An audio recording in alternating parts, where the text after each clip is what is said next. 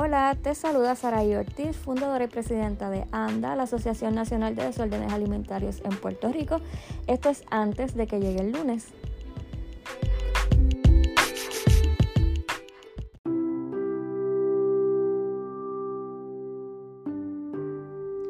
Hoy estaba hablando con mi hija Faith. Faith, saluda. Hola.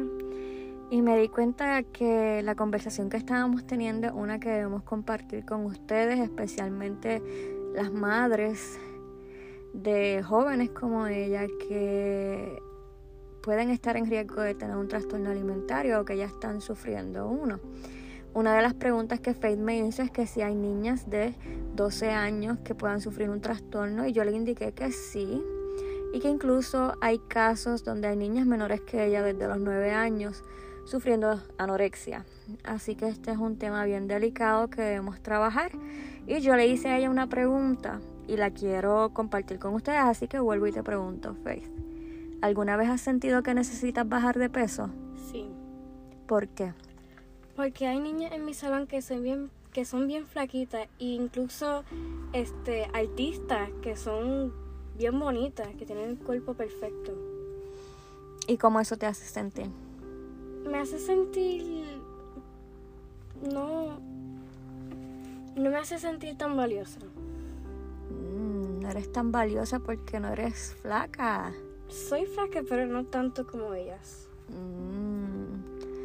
y esto se los comparto desde mi experiencia como mamá para que entiendan la percepción de cómo los trastornos alimentarios trabajan en los más pequeños, porque quizás yo tengo una perspectiva de cómo trabajan en los adultos o he visto los casos, pero ¿qué se hace cuando en las redes sociales nuestras niñas están viendo estas modelos en la escuela, como dice Faith, ve otras niñas más delgadas y eso le afecta a su autoestima, ¿verdad? Eso es lo que está pasando. Entonces, yo le explicaba a Faith que el trastorno más común en niñas de su edad es la anorexia. porque sucede esto? Las niñas están pasando por esta etapa de cambio, que es la que tú estás pasando, y se sienten que su valor depende de su figura y su peso, y entonces empiezan ya sea a dejar de comer o a tener otras conductas alimentarias desordenadas, a hacer ejercicio excesivo, y otros métodos que no son los más positivos. El problema es Faith que esto, aunque quizás pueda hacer que la persona pierda peso, tiene consecuencias negativas. ¿Tú sabes qué le puede pasar a una persona por estar teniendo estas conductas? Puede, se puede enfermar. Se puede enfermar. ¿Y qué más puede pasar? Puede perder partes de su cuerpo, como el pelo puede perder su inmunidad, puede perder vitaminas. Pero ¿sabes qué es la peor parte de los trastornos, Faith? Que los trastornos alimentarios pueden causar la muerte. ¿Tú sabías eso? Mm, sí. Sí, más o menos. Más o menos. Mira, Ayer también hablábamos de esto un poquito en el programa de 12 pasos y es que comenzamos los trastornos alimentarios con la idea de quiero estar flaquita, quiero estar linda, pero como dijo Faith, se te empieza a caer el pelo por la falta de nutrientes, la piel se te pone reseca, te da mucho frío porque no tienes las suficientes calorías para mantener el calor del cuerpo. Pero el riesgo más grande de los trastornos alimentarios es el fallo cardíaco. Y esto ocurre en todos los trastornos alimentarios. ¿Por qué? En la anorexia, porque la debilidad del corazón llega a un punto tal que puedes literal quedarte dormida y no despertar. En los atracones, porque te puede subir la presión y darte enfermedades cardiovasculares que te lleven a largo plazo a eso. Y en la bulimia, porque cuando vomitas o utilizas laxantes u otras cosas como esas, pues te puede dar un desbalance de electrolitos. Eso te manda a una taquicardia bien fuerte, te pone el corazón a latir bien fuerte y eh, puedes eh, entonces tener un ataque al corazón o un fallo cardíaco que le haga daño a tu cuerpo y ahí quedaste, literal. Y eso es algo, ella haciéndome como que dead. Eso es algo que, que las niñas como tú no piensan, ¿verdad que no? Que te puede enfermar y que te puede pasar algo. ¿Cómo tú crees, Faye, que una niña de tu edad puede mejorar su autoestima? Pues pensando en ellos mismos, pero la verdad que no sé, porque comparándote a otra persona no va a ayudar tanto. No, compararte con otros no te va a ayudar porque esa otra persona es única y tú eres única. Papá Dios lo hizo cada cual diferente. Y si vivimos toda la vida comparándonos, siempre vamos a encontrar que hay algo mal en nosotros. Yo creo que es importante aceptar cómo somos y quiénes somos y estar agradecido de cómo Dios nos hizo. Esto es algo que, por ejemplo, tú y yo, tú quieres el pelo rizo y yo lo quiero lacio, ¿verdad? Y entonces no estamos conformes, ¿verdad? Pues no, pues tenemos que aceptarnos que yo nací con el pelo rizo y tú que naciste con el pelo lacio. Pero tengo una pregunta. Aceptar como eres es un poco difícil porque te pueden hacer hasta bullying por tu cuerpo y te, te puedes caer en ansiedad o depresión. Eso es cierto. Pues mira, las personas que hacen bullying yo considero que tienen sus propios issues, tienen sus propios problemas y entonces exteriorizan sus inseguridades a los demás. Eso cuando una persona te hace bullying, pues tú puedes ir a donde un adulto y hablarlo o buscar otro tipo de ayuda. Pero lo más importante que tienes que hacer es no creer lo que el bullying te dice, porque no es tu realidad. Y yo sé que es difícil luchar por aceptarse a sí mismo en un mundo donde los demás te critican y se burlan de ti. Pero yo creo que es algo bien valiente de uno aceptarse y decir, sabes que yo me voy a amar como yo soy, independientemente de lo que los demás piensen. ¿Eso suena bien? Sí. Sí. ¿Y qué tú harías, Faith, si tú sospechas que que alguna amiguita tuya pudiese tener un trastorno alimentario? Buscar un adulto. Buscar un adulto. Yo le explicaba a Faith que a veces las personas con trastornos alimentarios es un poquito tricky porque esconden lo que está pasando y si tú descubres o tienes sospecha de que tu amiguita o tu hija o quien sea tiene un trastorno alimentario, puede suceder que te diga, no, lo que pasa es que ya comí o lo que pasa es que estos días no me siento muy bien. Y si tiene conductas que, que, sean sobre la bulimia, podría decir, no, es que tengo un virus del estómago, que, que no me siento bien, etc. Así que como adultos y también las jovencitas como ella pueden estar al pendiente de esas conductas y ver cuánto tiempo eh, van pasando. Pero en jovencitas de su edad, el factor más común es que los papás tienden a darse cuenta de que están perdiendo peso, que de momento están más flacas, de momento no quieren comer, de momento las cosas que le encantan dicen que no. Imagínate, fake que yo te diga un día, mira, vamos a comprarnos un asai. Y tú me digas, ay, no. La cara de ella, ¿qué tú crees de eso? No. No. Pero así es que, lo hacen muchas nenas a veces, Faith. Y, y pues, hay que tener mucho cuidado porque estas son enfermedades. Son enfermedades de salud mental que también nos afectan físicamente. Esto es algo serio. Esto no es un show. Esto no es por llamar la atención. Esto no es que, ah, que tiene problemas. No. Esto es una enfermedad de salud mental y es bien importante que trabajemos con la autoestima de nuestros jóvenes como tú, que reforzarte, porque yo siempre le digo a mi hija que ella es bella y que ella es hermosa y tienen que ver la cara que ella está poniendo aquí, los ojos se le están saliendo de mom, please. Este, pero es bien importante escuchar a nuestros hijos, escuchar lo que tienen que decir, contestar sus preguntas. Yo creo, ¿verdad? Como mamá, te he dado ese espacio para contarme las cosas, ¿verdad? Y yo pues insto a otros papás a estar pendientes. Yo sé que ella a veces se enchisma conmigo si yo le chequeo lo que está viendo en TikTok y todo eso. Mira la cara. Eh, pero hay que hacerlo. hay que hacerlo. Precisamente la semana pasada di una entrevista a Jay Fonseca eh, sobre el uso de TikTok y los trastornos alimentarios. Y eh, pues hay usuarios que promueven este tipo de conductas alimentarias y no son la mejor influencia para nuestros hijos. Yo sé que pues no se supone que ellos estén usando esas redes, ¿verdad? Facebook.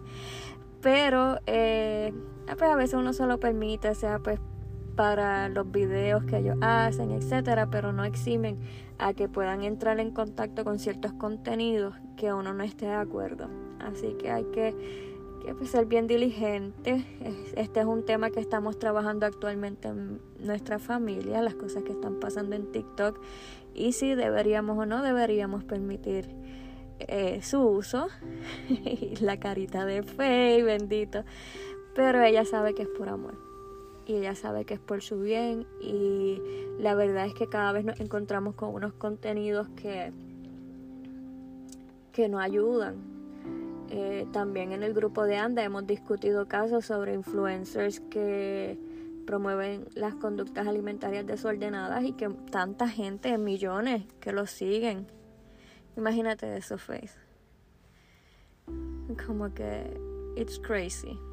Este, y no, de la misma forma que, que tenemos una lucha en contra eh, que está promoviendo que los jóvenes caigan en estas conductas y destruirlos porque son conductas destructivas, yo creo que debemos tener esta misma campaña a favor de la autoestima, del amor propio, de acabar con la gordofobia, de, de cambiar los diálogos, de eliminar el bullying, como dice Faith. Eh, ¿Alguna otra opinión que tengas? ¿Alguna otra pregunta, Fe? Tú has tenido anorexia, ¿verdad? Sí, yo tuve anorexia. ¿Cómo la gente te trataba a ti cuando tú lo tenías? Wow, súper buena pregunta. Y es que es chocante, porque al principio que yo tenía anorexia la gente me trataba súper bien en la cara de ella. Me trataba súper bien por lo mismo, Faith, porque la gente piensa que la gente flaca son las wow, tú sabes. Que flaquita, que bonita, que modelo, pareces una muñequita. Pero lo que esas personas no sabían es que yo estaba sufriendo mucho. Sufriendo ansiedad, eh, depresión, no dormía bien, no me sentía bien conmigo misma, pero yo misma pensaba, por lo que decía la sociedad, que yo estaba en mi mejor momento que yo estaba pues súper bien, porque estaba flaca y me podía poner lo que yo quisiera. Sin embargo, la cara de ella, Dios mío. Sin embargo, Faith, cuando pasó el tiempo, entonces empecé a ver los signos de que me estaba enfermando. Se me cayó un montón de pelo, la piel se me veía no solo reseca, pero se me veía como que de otro color, como que, no sé, bien raro. Eh, me sentía débil, me daban taquicardias, me daban náuseas, todo me caía mal. Y entonces ya no pude hacer todas las cosas que yo quería hacer, ya no podía trabajar, casi pues terminé mis estudios de la universidad, pero se me hizo bien difícil concentrarme y, y pues con todo lo que me estaba pasando. Entonces en esa parte la gente me empezó a tratar distinto y me hería, porque la gente me decía, te vas a morir de flaca. Entonces yo lloraba porque en verdad yo tenía miedo de morirme de flaca. Entonces pues la gente como que me decía cosas como que come y ya, te cura. Y yo pues, ajá. Si fuera así de fácil, este, cualquiera se saldría de los trastornos. Exacto, si fuera así de fácil, cualquiera se curaba rápido, comí y ya me curé. No es así, es una enfermedad de salud mental y hay que romper de la misma forma que se rompería una adicción a las drogas. Es un proceso bien fuerte. Así que en ese tiempo sí, yo me sentía bien frustrada, me sentía incomprendida, me sentía que nadie entendía lo que yo estaba pasando y de hecho fue por eso que se fundó ANDA. Porque una vez yo encontré ayuda y encontré formas dentro de mí para salir adelante, yo vi necesario poder estar para otras personas que les pasa lo mismo y no seguir repitiendo lo mismo. Después come, come y te curas y ya. Eh, porque no es así, es un proceso que, a veces es bien doloroso, que a veces es bien difícil. Eh, pero pues gracias a Dios siempre pues uno siempre tiene a alguien aunque sea una sola persona que te apoye y te ayuda a salir adelante pero no es fácil algún otro comentario pregunta duda ella le está pensando yo la dejo pensar ahí mientras le comparto un poquito más a las mamás papás familiares amigos de personas con trastornos alimentarios, ¿qué deben hacer si sospechan que su hijo, familiar, amigo tiene un trastorno alimentario? Primeramente, pues se pueden comunicar con nosotros si así lo desean al 787-243-4540. Ese es el número de ANDA, donde podemos orientarles sobre qué hacer en este proceso, pero les doy un adelanto. La recuperación de los trastornos alimentarios requieren diferentes profesionales de la salud, no solamente uno. No va a ser como tengo problemas del corazón, voy al cardiólogo. No, esto, los trastornos alimentarios tienen diferentes vertientes, por lo cual es necesario atenderse con diferentes profesionales. Primeramente el médico primario, para que le haga todos los cernimientos, todos los laboratorios, y ver que en qué estado está su cuerpo, sus electrolitos, etcétera, eso es lo que va a determinar el nivel de cuidado que necesita la persona en cuanto a físico. Si la persona está muy físicamente afectada, no va a poder recibir terapia psicológica o psiquiátrica en ese momento, va a necesitar atenderse de emergencia el área médica, el área física. Entonces, también necesita psicólogo, como mencioné, que es quien va a trabajar el trastorno alimentario desde el punto de vista psicológico, los pensamientos obsesivos, los comportamientos obsesivos, todo lo que tiene que ver con esa parte emocional. El psiquiatra, ¿para qué sirve el psiquiatra? A veces la persona va a necesitar medicamento para poder controlar su ansiedad, su depresión o otro tipo de comportamiento, por ejemplo, que le he mencionado, el trastorno obsesivo compulsivo está bien ligado a los trastornos alimentarios. Es el otro trastorno que más ocurre en conjunto. Así que quizás va a necesitar un medicamento para eh, mejorar esas conductas. Entonces ya tenemos médico primario, psicólogo, psiquiatra, viene dietista. Yo siempre recomiendo que su dietista sea especialista en trastornos alimentarios. En Puerto Rico hay pocas, pero contamos con el apoyo de la licenciada Nicole Cruz, quien ha sido parte de ANDA desde casi sus comienzos y se certificó en España como especialista en trastornos de la conducta alimentaria. Y si usted desea eh, su información, puede comunicarse con nosotros o visitar nuestras redes sociales que siempre eh, ponemos su contacto y su información para que ustedes puedan tener esa terapia nutricional específica en trastornos alimentarios. Finalmente, las redes de apoyo van a ser súper importantes.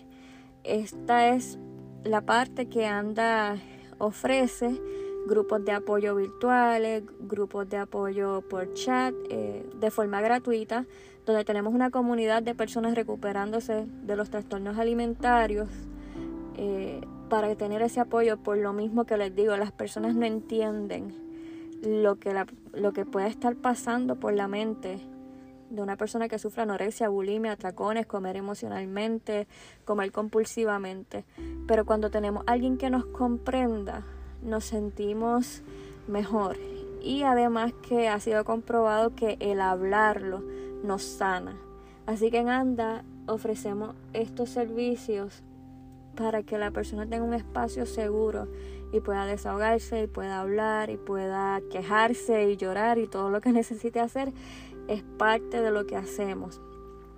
Además de eso tenemos el programa de 12 pasos que es algo que comenzamos este año, ya tenemos dos grupos y estamos formando el tercero. Se ha dado tan bien y tan hermoso que me llena el corazón realmente y pues ya pensando en planes futuros para poder abrir el programa a más personas y que más personas se puedan beneficiar.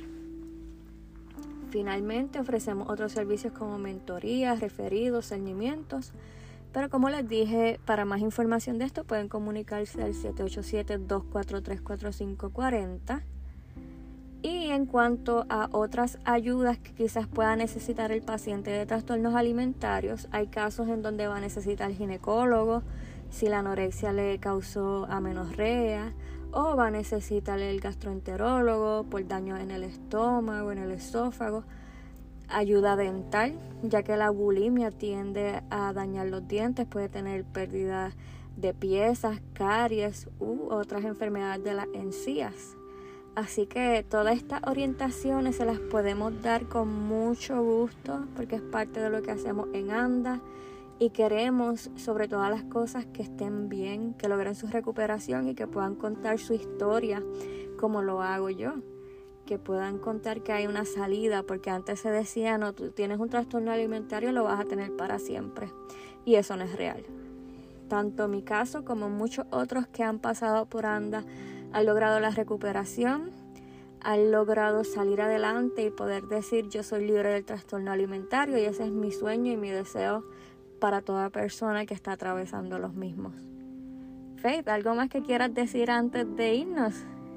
Probablemente. Probablemente, cuéntame. Yo sé que tú dijiste que es difícil salir del trastorno, pero ¿cómo tú te sales del trastorno si no Bueno, vamos a suponer que ya por ejemplo, ya casi estás saliendo, pero no puedes comer casi. ¿Cómo? ¿Cómo que no puedes comer casi? En cuestión de... Cuando tú tenías anorexia, tú dijiste que no, no te cabía la comida. Ajá. ¿Cómo? Ok. Como cuando uno tiene anorexia, el estómago se te cierra. Y cuando tratas de comer, pues obviamente con un chispitito te llenas. Yo me llenaba con la cantidad de comida de un postre de bebé, cuatro onzas, cositas así. ¿Cómo uno lo hace? Pues por eso es que yo digo que no es fácil, toma tiempo. Si yo me comía eh, tres tenedorcitos de arroz, pues mañana trato de comerme cuatro. Y después cinco. Y así. Y es aumentar las porciones igual que a un bebé. Yo digo que mi proceso fue empezar como un bebé. Con comidas suavecitas, poco a poco. Después le añadí un chispito más y un chispito más hasta que mi estómago lo aceptó. Pero yo sí requerí ayuda de un gastroenterólogo. Necesité medicamentos para el estómago, para los dolores, los gases, la acidez, porque a mí la anorexia me causó una úlcera en el estómago. Y eso duele, eso se inflama y molesta. Eh, pero sí se puede. El proceso es, es difícil. De igual forma, las personas que, que se provocan el vómito, pues después pueden preguntarse lo mismo y cómo yo voy a dejarlo si después de comer ya el cuerpo me, me vomita solo o me dan ganas de vomitar. En esos casos lo que hacemos es tratar de, cuando comemos, pues poner una película o algo, distraernos, llamar a una amiga, para no pensar en el vomitar, para tratar de, no hacerlo. Y con, si lo haces una vez al día y ese día no lo hiciste, ya eso es un logro. Aunque quizás al otro día vuelva a pasar, pero con que vayas mejorando tu conducta de no hacerlo tanto como antes o quizás comer un poquito más que antes o no darte ese atracón que siempre te daba. Poco a poco vamos rompiendo con esas conductas, vamos cogiendo confianza en nosotros mismos, sabiendo que sí tenemos la fuerza para hacerlo y que el trastorno miente. El trastorno no puede ser más fuerte que uno porque vive dentro de uno. Así que el trastorno le coge la fuerza a uno. El trastorno es como un parásito. Así que uno le puede decir, pues sabes qué, no, no me va a coger mi fuerza, yo soy más fuerte que tú. ¿Te contesté la pregunta? Sí. ¿Y ya no tienes más preguntas o comentarios? Por ahora no. Por ahora no. ¿Te gustaría volver otro día conmigo a hacer estas conversaciones? Sí. Sí, a ella le gusta. A ella le gusta sentarse conmigo a hablar de todo esto. Este, así que nada, tengan esta conversación con sus hijas, pregúntele como yo le pregunté a Face, si alguna vez han pensado que tienen que bajar de peso, cómo está su autoestima, cómo, cómo se sienten, cómo, cómo está su mente. Algo más que tú crees que se le pueda preguntar a una niña como tú. No exactamente una niña, porque yo sé que las niñas es la mayor parte de los trastornos alimentarios, pero un niño. Ah, muy bien. Muy bien, chócala, chócala. A los nenes también le dan trastornos alimentarios. Puede ser por la misma causa o puede ser por otras causas.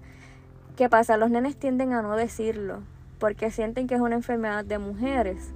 Pero de cada 10 pacientes de trastornos alimentarios, uno es un nene. Así que tienes la razón, Faith, y me disculpo por eso, porque estoy hablando de las nenas, las nenas, pero también hay que tener esta conversación con los nenes. A veces los nenes también sienten que tienen que rebajar o que tienen que incurrir a conductas alimentarias desordenadas para perder peso. Y es bien importante que no se celebre la pérdida de peso sin saber cómo lo está haciendo y por qué lo está haciendo. La autoestima es importante tanto en las chicas como en los chicos. Y claro, es más común en las nenas, pero puede pasar también en los nenes. Así que te doy las gracias por traer eso a colación, Faith. Ay, tan inteligente ella. Yo la molesto.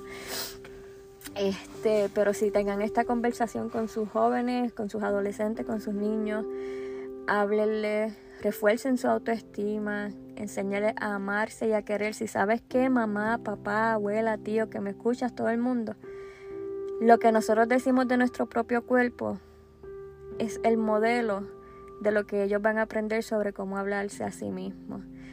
Y yo vengo de una generación donde las mujeres, donde eh, las mujeres, eh, las mayores, las adultas en mi vida, siempre se quejaban de su cuerpo, siempre decían que estaban gordas, siempre decían que tenían que rebajar, siempre decían que tenían que hacer dieta.